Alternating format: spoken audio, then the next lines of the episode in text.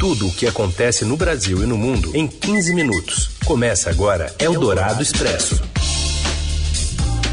Olá, seja muito bem-vinda, muito bem-vindo. Começa aqui o Eldorado Expresso. Aqui a gente reúne, junta, amontou as notícias importantes no meio desse dia. Tá quase amontoado mesmo, porque de fato uma semana muito noticiosa e essa sexta-feira continua. Aliás, sexta-feira 13 de agosto de 2021. Eu sou a Carolina Ercolim e agora os destaques para você. Ex-deputado e presidente do PTB, Roberto Jefferson, é preso no Rio de Janeiro por ataques à democracia. Reportagem do Estadão indica que dos 229 deputados que apoiaram o voto impresso na Câmara, 131 obtiveram pagamento de emendas pelo governo Bolsonaro. E mais, a seca na região sul do país e uma aulinha sobre a origem dos maus algouros, né? Agouros da sexta 13 e do mês de agosto. É o Dourado Expresso. Tudo o que acontece no Brasil e no mundo em 15 minutos. Ministro do Supremo Tribunal Federal, Alexandre de Moraes, determinou a prisão preventiva do ex-deputado e presidente do PTB nacional, aliado do presidente Bolsonaro. Além do cumprimento de busca e apreensão contra Roberto Jefferson por suposta participação em uma organização criminosa digital montada para ataques à democracia. Jefferson estava na cidade de Comendador Levi Gasparian, a cerca de 130 quilômetros do Rio de Janeiro. O ex-deputado realizou o exame de corpo de delito no ML e, na sequência, seguiu para a superintendência da PF no Rio. Ah, o pedido de prisão partiu da Polícia Federal, que detectou a atuação de Jefferson em uma espécie de milícia digital que tem feito ataques aos ministros do Supremo e às instituições. Os investigadores listaram diversos vídeos e publicações dele em redes com esses ataques e fundamentaram o pedido de prisão. Este foi publicado no último dia 9 de agosto. Se não houver voto impresso e contagem pública de votos, não haverá eleição ano que vem. Barroso pode até zangar, bater pezinho, né, Barroso? Mas se não tiver voto impresso e contagem pública, não terá eleição ano que vem. Ouça o rufar dos tambores. Fraude, chega. Detalhe inusitado dessa operação de hoje que a polícia não localizou Roberto Jefferson no endereço que constava na investigação. Era a casa da ex-mulher. O político então usou as redes sociais para fazer chacota dos trabalhos dos investigadores. E, aí sim, a partir da postagem dele no Twitter, eles conseguiram a localização exata do ex-deputado. Eldorado Expresso. O Estadão também mostra hoje que às vésperas da votação da PEC do voto impresso, o governo Bolsonaro pagou mais de um bilhão de reais em emendas parlamentares individuais para prefeituras e governos estaduais. A operação de transparência de recursos ocorreu pelo mecanismo do cheque em branco. Dos 229 deputados que apoiaram o voto impresso, 131 obtiveram pagamento de emendas. Eldorado Expresso. O governo federal prorrogou o pagamento do auxílio emergencial. O benefício acabaria em julho e, com a prorrogação, também será pago em agosto, setembro e outubro. A nova rodada do auxílio começou a ser paga em 6 de abril como medida de resgate aos mais vulneráveis em momento de agravamento da pandemia do novo coronavírus. A primeira parcela extra começa a ser paga no dia 18 de agosto para os beneficiários do Bolsa Família. Os trabalhadores que fazem parte do cadastro único ou que se inscreveram por meio do site do aplicativo recebem a partir de 20 de agosto. Os valores são os mesmos na prorrogação. Eldorado Expresso.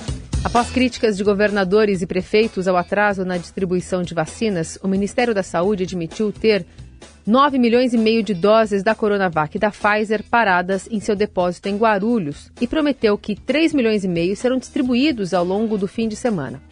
O pior é que as vacinas não param de chegar. Ontem a Pfizer entregou um milhão de doses pelo terceiro dia consecutivo. O prefeito do Rio de Janeiro, Eduardo Paes, fez hoje de manhã um apelo para que o governo federal agilize essa entrega de vacinas esta semana, a capital fluminense chegou a suspender a aplicação da primeira dose por falta de imunizantes. Agradeço ao governo federal, eles é que compram a vacina, eles é que pagam a vacina, eles é que adquiriram a vacina. Palmas para eles todos, estou feliz da vida, muito obrigado. Mas entrega a porcaria da vacina. Entrega a vacina. Aí eu não vou ficar com dedos. E aqui tenho o maior respeito pelo ministro Queiroga, ele tem uma relação muito gentil conosco, sei que está se esforçando, não vai aqui nenhuma crítica pessoal, mas Mas se a gente não chamar atenção para isso, sabendo que tem a, a dose lá, sei lá, ontem os caras admitiram 9 milhões de doses estocadas, não faz sentido isso. Enquanto isso, três das mais importantes universidades de São Paulo dizem que vão exigir imunização de professores e alunos para retomarem as aulas presenciais. Renata Cafardo. USP, Unesp e Unicamp vão exigir a vacinação completa dos seus alunos, professores e funcionários para voltar às atividades presenciais. A USP até já numa portaria publicada hoje determinou que as aulas presenciais retornam no dia 4 de outubro, mas só para quem já está imunizado com as duas doses e mais 14 dias depois da segunda dose. É, eu conversei nessa semana com os três reitores das três universidades, eles estão em um consenso de que é preciso exigir a vacinação é, porque a universidade é um lugar de ciência e ela precisa, de fato, dar essa mensagem para a sociedade, essa defesa né, da ciência e do que, de fato, é, funciona para acabar com essa pandemia o reitor da USP, Varran Agopian, disse que 50% dos funcionários e docentes já foram imunizados, é, segundo a idade que eles imaginam, e já os alunos é, que têm aí, são jovens, têm entre 18 e 30 anos, ele acredita que se tomarem o imunizante é, do Butantan, Coronavac, que só pede 28 dias, né, entre a primeira e a segunda dose, possam estar é, em outubro já nas aulas, mas quem não tiver, depois depois não vai não vai perder nada e pode estar mais adiante nas escolas. É, a intenção é que comece é, com as aulas práticas, né, presenciais, e as, e as híbridas podem ficar para as teóricas. Né? A Unesp e a Unicamp ainda não definiram a data exatamente de quando voltam as aulas, mas os professores e funcionários já começam a voltar em setembro para preparar o campus para essa volta dos alunos. Né? Na, na Unesp, eles dizem que o campus de Botucatu vai ser o primeiro a voltar no dia 13 de setembro, porque a, cidade passou por um experimento é, é, de, da vacinação em massa da cidade toda. É isso aí, são os três reitores das maiores universidades brasileiras dando essa mensagem de que a universidade é um local de conhecimento de ciência e tem que ser um exemplo de vacinação. Nesta quinta-feira foram registradas 975 mortes por Covid-19 no Brasil, trazendo a média móvel em sete dias para 884. O 13º dia abaixo de mil embora a redução de 13% na comparação com o período anterior volte a sinalizar estabilidade após 12 dias de queda. Desde o início da pandemia, 566.988 pessoas perderam a vida para o coronavírus.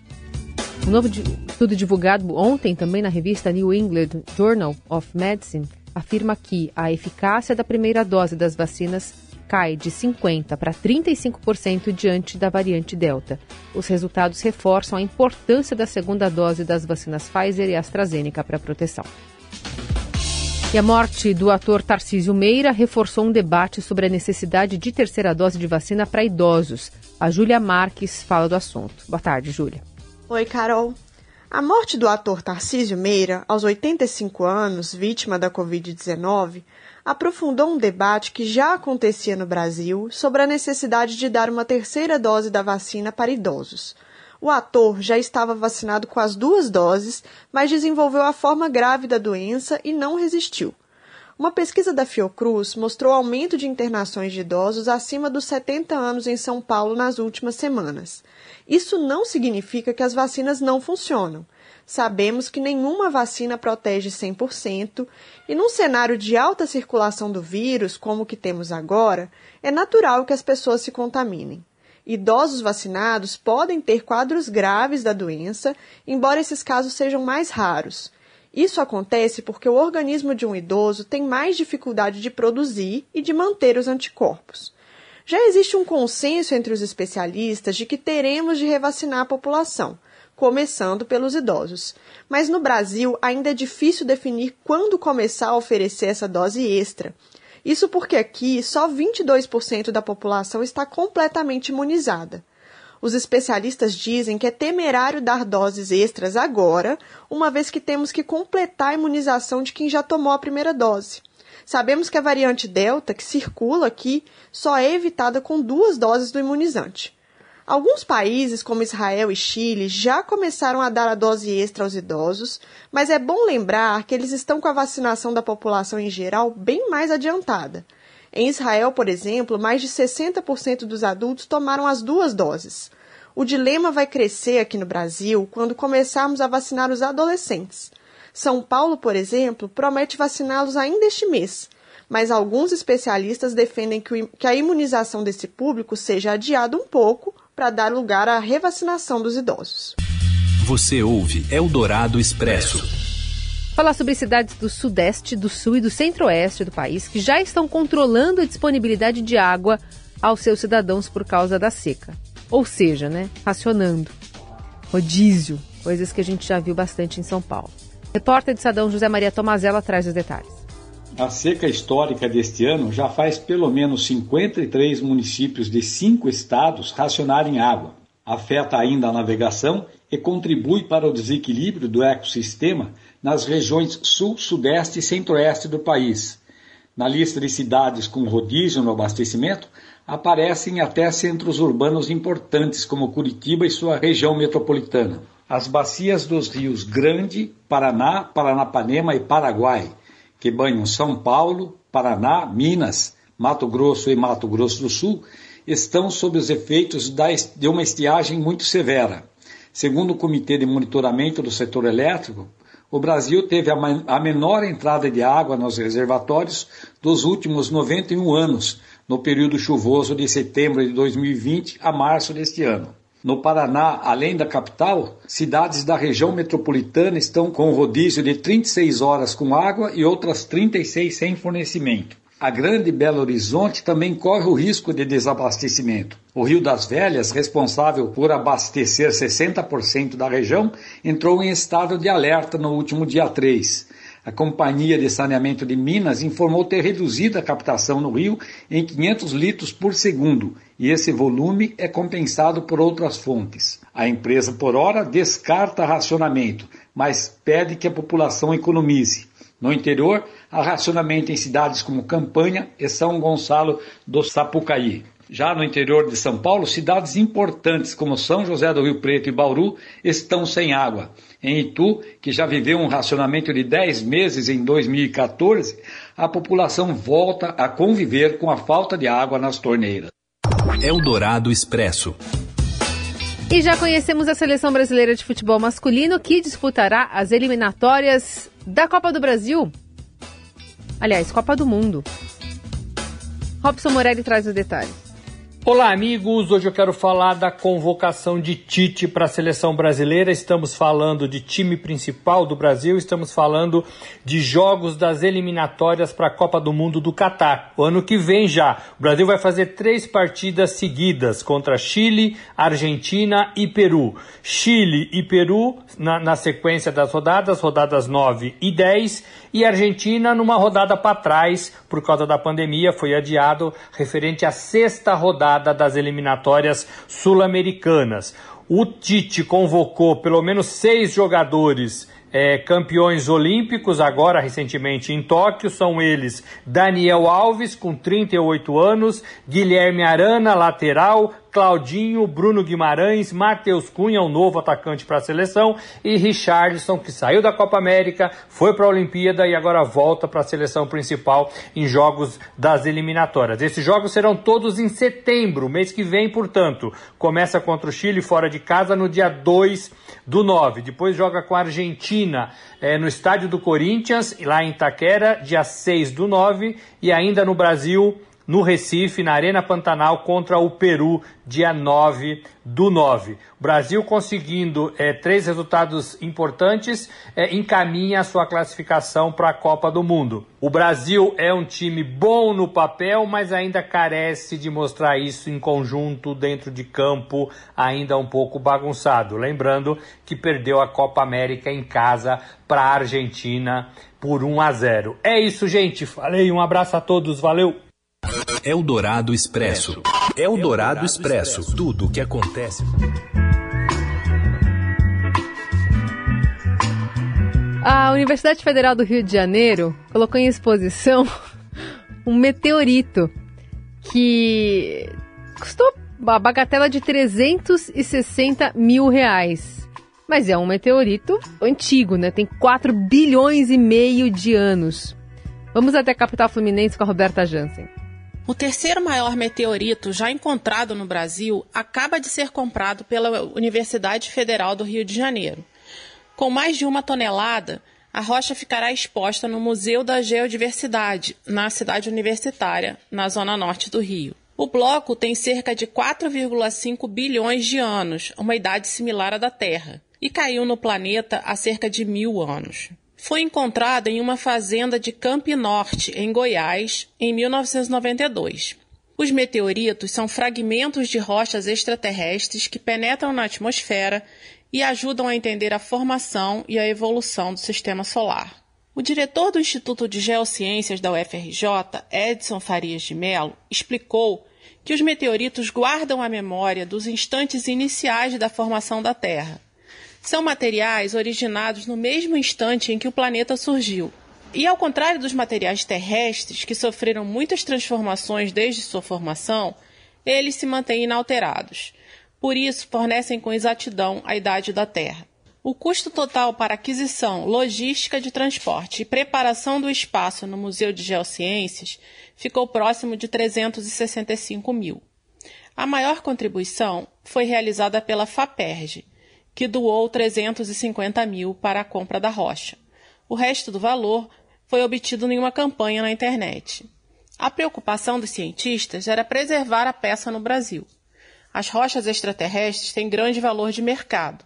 Para se ter uma ideia, no site da Christie's, uma das maiores casas de leilão do mundo, pequeninos meteoros são apresentados por lances mínimos de até 18 mil dólares. Como o Bendegó e o Santa Luzia, respectivamente, o maior e o segundo maior meteorito já achados no Brasil, a nova rocha faz parte do acervo do Museu Nacional da UFRJ. Eldorado Expresso.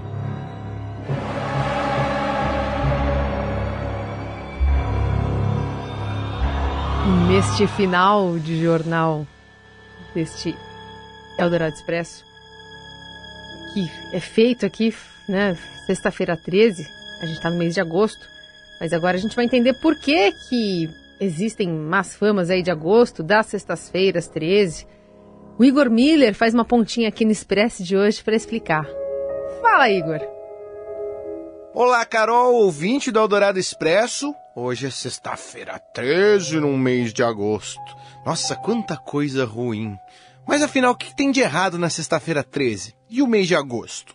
Primeiramente, o número 13 é um símbolo de desequilíbrio. Isso porque o 12 é sinônimo de equilíbrio. Doze signos, doze tribos de Israel e os doze apóstolos, que na Santa Ceia estavam ao lado de um décimo terceiro elemento. Ele, Judas Iscariotes, que entregou Jesus. 13 também é o capítulo do Apocalipse que fala dele, o tinhoso, o capeta. Já sexta-feira também representa desequilíbrio, porque se relaciona com o número 7, outro número que significa equilíbrio, já que no sétimo dia Deus descansou para contemplar sua obra. Sexta-feira também é o dia que Jesus foi crucificado, o que já pode ser motivo suficiente. Agora, agosto, todo mundo sabe de cor. É aquele mês que para nós brasileiros nunca se acaba, 31 dias que segue outro mês de 31 dias, ser um feriado, no inverno.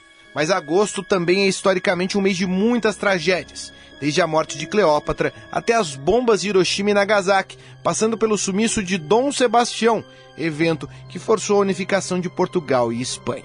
Mas agora, se juntar tudo isso vai ser uma desgraça, eu não sei. Mas eu te digo, se você estiver na dúvida, não saia de casa. Não pela sexta-feira 13 no mês de agosto, mas porque lá fora está acontecendo uma pandemia. É isso, um bom fim de semana, um abraço. Muito bom! Igor Miller, participação aqui nesta sexta-feira 13 no Eldorado Expresso. Ainda assim, desejo para você uma ótima sexta-feira, um bom fim de semana. Segunda-feira a gente está de volta. Até! Você ouviu Eldorado Expresso tudo o que acontece no Brasil e no mundo em 15 minutos.